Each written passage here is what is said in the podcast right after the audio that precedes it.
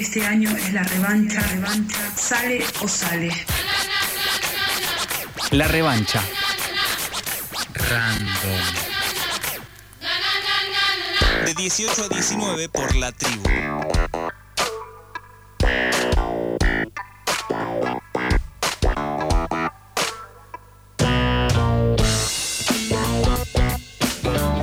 Hoy es 24 de marzo, un día en que la palabra memoria toma una fuerza mayor que en el resto del calendario, toma una forma de cuerpo colectivo, ocupando las calles y las plazas de todo el país. Decíamos ya al principio del programa que ahí habíamos estado, en la plaza. De un tiempo a esta parte, en varias disciplinas artísticas, aunque ahora nos vamos a focalizar en el audiovisual, se comenzaron a generar trabajos a partir del uso de materiales de archivo, particularmente de archivo familiar, fotos y videos encontrados en cajas, armarios, álbumes viejos o pilas de VHS. Agustina Comedi adoptó esa metodología de trabajo luego de encontrar una pila de VHS con grabaciones de su padre y a partir de ese material nace El silencio es un cuerpo que cae, su ópera prima de 2017 y hasta el momento su único largometraje. Agustina Comedi está del otro lado de la línea para charlar un poco de esto y un poco de aquello. Bienvenida Agustina a la revancha. Te saludan Blas y Lucila. ¿Cómo estás? Hola, ¿cómo están? Bien, ¿vos? Bien, ¿se escucha bien? Te escuchamos perfecto. Bueno. Veníamos hablando recién, mencionaba tu película, pasaron casi cinco años del estreno del Silencio es un cuerpo que cae. Puede que te hayas cansado de hablar de la peli entre varias entrevistas, pero quería comenzar preguntándote sobre un desplazamiento que al menos yo veo que haces en tu película desde la historia personal, ¿sí? la tuya, la de Jaime y algo que pueden ser los secretos de una familia, hacia una historia colectiva, la de la comunidad LGBT en Córdoba en los 70 y 80. ¿Fue eso algo que, que buscaste desde el comienzo o el que el mismo proceso de producción fue proponiendo? No, de hecho, eh, la película en su origen era, digo, tenía más que ver con los fenómenos colectivos que a mí me interesan, por lo general son como mi, mi lugar de entrada a las historias más individuales. O sea, si bien tenía que ver con mi papá, era más... Eh, estaba más centrada en esa trayectoria de su grupo de amigues eh, y la, esa doble clandestinidad que tenía que ver con, o sea, con la dictadura y con hacia adentro de sus propias organizaciones y hacia adentro de sus propias familias. Y después, bueno, nada, la, la historia se fue como yendo más hacia lo hacia lo individual o hacia lo hacia la historia particular de mi papá, pero siempre en relación con esa historia colectiva, digamos. A mí como la historia personal per se, si no podía resonar en planos más, eso, más colectivos, no, no me resultaba tan interesante. Para ser expuesta, digamos, para, para volverse película. Claro. Eh, hay muchas palabras claves que conectan tus pelis con lo que se conmemora hoy, el 24 de marzo. Podríamos pensar en la memoria, en la eh, represión, en los secretos, en la identidad. Pero eh, hay una palabra que más, más central todavía, creo que se conecta con tus pelis, que es el archivo, ¿no? Hay un reclamo histórico que todavía es vigente, que es la apertura de los archivos de la dictadura eh, para acercarse todavía un poco más a la, a la verdad y a la justicia. Pero en tu película, en tus películas y en este giro archivístico, por decirlo de alguna manera, se usan otros archivos que son los archivos personales, familiares y privados. Eh, ¿Cómo aportan estos materiales a la construcción de, de una memoria colectiva, de una historia colectiva, como contabas antes? Bueno, yo creo que, que esos, los archivos siempre, digo, el archivo que se usó para el silencio es un archivo familiar que no dista tanto de cualquier archivo familiar. Hay una, una búsqueda, una especie de peinar a contrapelo ese archivo, eh, con una mirada que, que intenta atravesarlo cuestionando eh, la familia, la heteronorma, pero siempre tiene que ver con, con una búsqueda adentro de ese archivo y una puesta en relación de ese archivo con una historia colectiva. Digamos, creo que en ese sentido estoy subiendo unas escaleras, así que sepan disculpar. Eh, nada, esa, esa relación del archivo con, con esa historia eh, tensa la historia colectiva o tensa o cuestiona esos archivos eh, que no dejan de ser archivos coloniales, hegemónicos, digamos, los archivos de la policía, los Mm. archivos de... Y, y, digamos, más allá de eso, hay algo que aparece en tus películas que es como este eh, esta reapropiación del, del archivo que antes estaba en, en manos justamente de la policía o de, o de la clínica psiquiátrica. Eh, y empiezan eh, las propias, eh, la propia comunidad, las, propias travestis a generar su propio archivo, que bueno, esto ahora lo vamos a hablar un poquito cuando hablemos del archivo de la memoria, pero ese archivo que, que se hace, digamos, que se autogestiona, por decirlo de alguna manera, también aporta a, esa construcción de una, de una memoria colectiva. Sí, sin duda, ahí digo, hay algo que...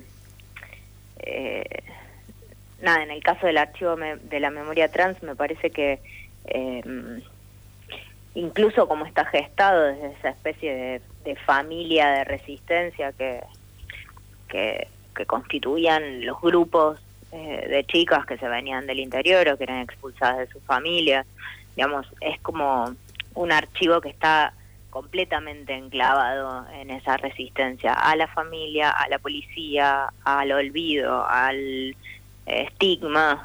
em, como que en un punto eh, el trabajo con, con ese archivo fue como el trabajo más cercano. Como, como mi posición en el trabajo con las fotos del archivo cambió como completamente. Ahora estoy trabajando en una película con archivos policiales y es como lo opuesto, como la posición más distante. ¿no? El archivo de la memoria trans generó en, en, en mí esa cercanía, digamos, absoluta con, los modos de producción del archi- de ese archivo, con los modos de, preservación, que fueron modos comunitarios, modos extremadamente resistentes, digamos, en, en el archivo del silencio, eh, digo, si bien es un archivo personal, eh, un archivo familiar, digo, hay un poco un doble juego, digamos, entre la cercanía y el cuestionamiento, porque, porque bueno, se trata de, de esa institución que es la familia, que no deja de ser una institución colonial, digamos, y, y bueno, y heteronormada, y que genera una serie de opresiones y en la que también hay una serie de huecos donde habitan otras cosas, la ternura, el entendimiento, digamos. Estamos hablando con Agustina Comedi, ella estudió letras en Córdoba y luego migró a la capital porteña para formarse y trabajar como guionista. Después de El silencio es un cuerpo que cae, estrenó el corto Playback, ensayo de una despedida, y junto con Mariana Bomba guionó y dirigió los cuatro cortos del archivo de la memoria trans que pueden verse en la plataforma Contar. Agustina, recién hablabas un poco de eso. ¿Cómo es tu acercamiento al archivo? Eh, en este proyecto en concreto, eh, nada, creo que la idea surge de, de- del canal en relación con, con el archivo de la memoria trans Sí. y a partir de eso llaman a Vanessa Ragone, que es la productora, y ella nos convoca a Mariana Bomba y a mí. Después yo tengo una relación muy cercana con el archivo previa, cuando empezó, que creo que tiene que ver con, con mi vínculo con Cecia Estalles, que es una de las fundadoras del archivo, y, y ver ese proceso muy de cerca y bueno y admirarlo mucho por su coherencia, por su potencia, por nada, por cómo fue creciendo y, y sin perder la como la forma, ¿no? Eh, mencionábamos también recién el, eh, tu- el corto que siguió, El silencio es un cuerpo que cae, playback, ensayo de una despedida, que ahí retratás un poco al grupo Calas, que es ahí como algo que aparece en el silencio, supongo que aparece en, en las entrevistas que fuiste haciendo o en los archivos que fuiste encontrando también eh, a partir de esas entrevistas. Eh, ¿Cómo fue ese pasaje? Porque me imagino que se abrieron algunas puertas que no se podían, eh, que no podías entrar eh, en, en- en lo que estaba destinado a tu película y tú tuviste que hacer el corto. ¿Cómo fue ese proceso de pasar del silencio a lo que trabajaste después en playback? Y eh, bueno, el material de archivo de Calas apareció, Calas es el grupo eh, que hacía shows, ¿no? que, que en lo que se centra Playback. Eh, esa historia apareció de la mano de Delpi, que fue mm, la última pareja de mi papá antes de que estuvi- se casara con mi madre. Y, y no casualmente, digamos, ese archivo fue como el último que apareció. Ella fue de esa red que, que se fue trazando en, en esa hechura del silencio. em, ella fue la última que apareció, ¿no? Como, digo, incluso hacia adentro de, del colectivo, eh, las mujeres trans eh, digo, siguen siendo silenciadas, estigmatizadas. eh, entonces, no, no, me parece casual esa, eh, esa aparición muy hacia el final. Eh, entonces, bueno, toda esa historia, digo, tampoco es que formaba parte intrínseca de, digo, desbordaba la historia o la trama del silencio y, bueno, nada, yo quedé en vínculo muy cercano con ella, con la Delpi, que es la fundadora, y, mm, y a partir de eso decidimos hacer playback, digamos, como se fueron muriendo todas ellas, quedaban muy poquitas y eh, desde que yo la conocí hasta hasta el final, hasta que terminamos la peli, eh, murieron todas, quedó solo ella y era como un poco un homenaje a sus amigas. Eh, volviendo un poco al archivo de la memoria trans, hoy 24 de marzo, eh, los reclamos por memoria, verdad y justicia incluyen el reconocimiento de les 400, que en la actualidad podemos decir que incluyen a toda la comunidad LGTBIQ. Eh, pero también está la lectura ¿no? de que hay ciertas continuidades de, las detenciones y las torturas en los comienzos, sobre todo de las democracias, pero también podemos, eh, eh, a, través de los edictos y las contravenciones, se extendieron hasta por lo menos mediados de los 90 y podemos decir que también siguen. ¿Con qué te encontraste trabajando con las historias del archivo en relación a la época? Bueno, eh, digo, es curioso como hacer esa serie en el marco de, de un canal, eh, digo, de canal Encuentro, ¿no? Porque la placa final y todo el reclamo que viene haciendo el archivo de la memoria trans durante todos estos años eh, tiene que ver con la reparación histórica a las pocas mujeres trans mayores que quedan vivas y que fueron víctimas de no solo de la, o sea, de, a lo que es de lo que ellas le llaman como una, una dictadura extendida. Sí. Eh, eso, lo que lo que me encontré a, a partir de esos testimonios es como la falta concreta de reparación para con esas personas, digo, una persecución sistemática y prolongadísima en el tiempo. eh, mm, también algo que, que es curioso y que me parece como interesante de pensar, que es que es muy difícil leer esas persecuciones en la misma clave en la que se leyó la persecución a Mm. eh, los militantes, Sí. ¿no? Porque tuvieron, tuvo, es una persecución que tuvo otras características. Entonces, eh, de alguna manera ellas no entran en el prisma que, eh, como de reconocimiento. Entonces, por, porque eso, porque su historia es otra, porque los métodos de, persecución, de tortura fueron otros, porque el periodo de tiempo es otro.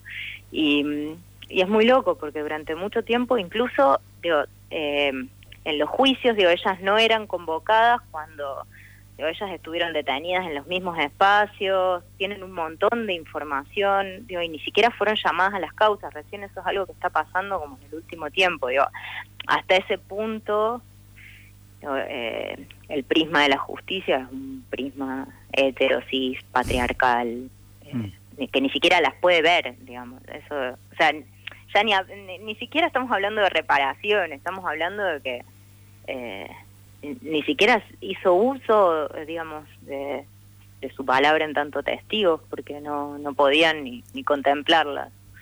Eso fue muy, muy impresionante de, de los testimonios, como Bueno. entender eso. Incluso el retorno democrático, digo, tiene una gran deuda con, con ellas porque, digo, los 80 fueron un periodo de racias. Total, sí. Hay, sí, hay sí. creo que un testimonio, no sé si lo leí, eh, que dice algo así como a los putos y las putas nos llevaron después de que se llevaron a los militantes, fueron por las putas y los putos. Sí, eh, Dani Tortosa, Sí. de Córdoba, cuenta eso, sí. Sí, total, y eso se extendió, entonces es como difícil, eh, digo, yo creo que hay que cambiar cierta manera de ver, porque porque eso se extendió, digo, no está acotado al periodo de la dictadura, eh, siguió durante el alfonsinismo y, Mm. durante- y después, digo, hasta las leyes de identidad de género, y se puede pensar, digo, a qué sujetos hoy, eh, digo, cuál es la violencia institucional que se ejerce hoy, digo, va cambiando de forma, pero sigue sostenidísima, digamos, las mujeres trans siguen siendo como uno de los blancos de eso, de, de- de la violencia institucional. Ujú. Eh, y de la falta de, de políticas, ¿no? Esto hoy en la plaza se escuchó también la pregunta ¿dónde está Tehuel? Eh, Se celebró también la, la absolución de Iggy, son y hay cientos de casos más que siguen eh, mostrando la situación de precariedad y de expulsión por fuera de esas de esa justicia que funciona para algún sector de la sociedad y para otro claramente sigue eh, nada dejándolo fuera. Eh, hablábamos del archivo, pero hay otra producción en la que participaste que está en rotación en Canal Encuentro y próximamente en la plataforma Contar también. Es el documental, un corto documental que se llama Tres Bocas. Es la primera activación del proyecto de construcción de memorias LGBTIQ, que el Conti realiza en conjunto con el Archivo Nacional de la Memoria. Eh, y bueno, ahí fuiste parte también de este proyecto. ¿Querés contar un poco de qué se trata? Sí, los eh, bueno, los carnavales en el Tigre. Primero esto es un, un proyecto de investigación de, de les pides de, del Conti y mm, me convocan a mí como de alguna manera para, como colaborar con, con con el armado de, una pieza audiovisual y mm, bueno ellos venían de un de un proceso bastante largo de investigación con ciertas personas eh, ya mayores, digamos, que vivieron en Tigre durante la dictadura y, y lo que vino inmediatamente después, digamos, 80 eh, Mm. principios de los 90 y que festejaban el carnaval. Eh, entonces, de alguna manera, la- la- los testimonios cuentan, eh, también hay material de archivo eh, de, esas de las personas que, que concurrían ahí. Eh, eso, como el Tigre fue de alguna manera un espacio de, de protección, de refugio, de, de goce eh, durante esos años. No se lo pierdan porque es realmente hermoso, aparte el, el corto. ¿Va a haber otros sobre Tres Bocas también o es este solo? Hasta donde yo sé es ese. no ok. sé. ah, me quedé con re ganas de ver un poco más porque realmente es un material increíble. Bueno, Sí, re interesante. eh, cuando te contactamos para esta entrevista, eh, te enganchamos en pleno rodaje y nos gustaría saber en qué estás trabajando, si es que se puede. Sí, es una peli nueva eh, que también, como decía recién, usa material de archivo, esta vez archivos policiales por lo pronto, que es lo que hay, eh, sobre trabajadoras sexuales y un recorrido que va como desde el principio del siglo XX a- hasta ahora, digamos, como las distintas maneras de, de registro y de control sobre las trabajadoras sexuales y cómo ellas leen esos archivos hoy. Bueno, eh, te- ¿tenés una fecha aproximada o estás ahí metida en el proceso sin, sin apuro? No, no tengo fecha todavía. Apuro tengo, pero fecha no, así que habrá que calmar el apuro. Bueno, bueno, lo esperaremos seguramente y lo iremos a ver cuando, cuando esté disponible. Agustina, eh, muchas gracias por este rato que compartiste con nosotros. La verdad que lo hemos disfrutado. Esperamos que vos también, más allá del agite inicial de esas escaleras. Bueno, chicos, gracias. Te, manda- Gracias a vos. te mandamos Un un, abrazo grande. Chau. Era Agustina Comedi, guionista, directora, y esta entrevista la van a poder escuchar en nuestras redes sociales en algunos minutos nomás.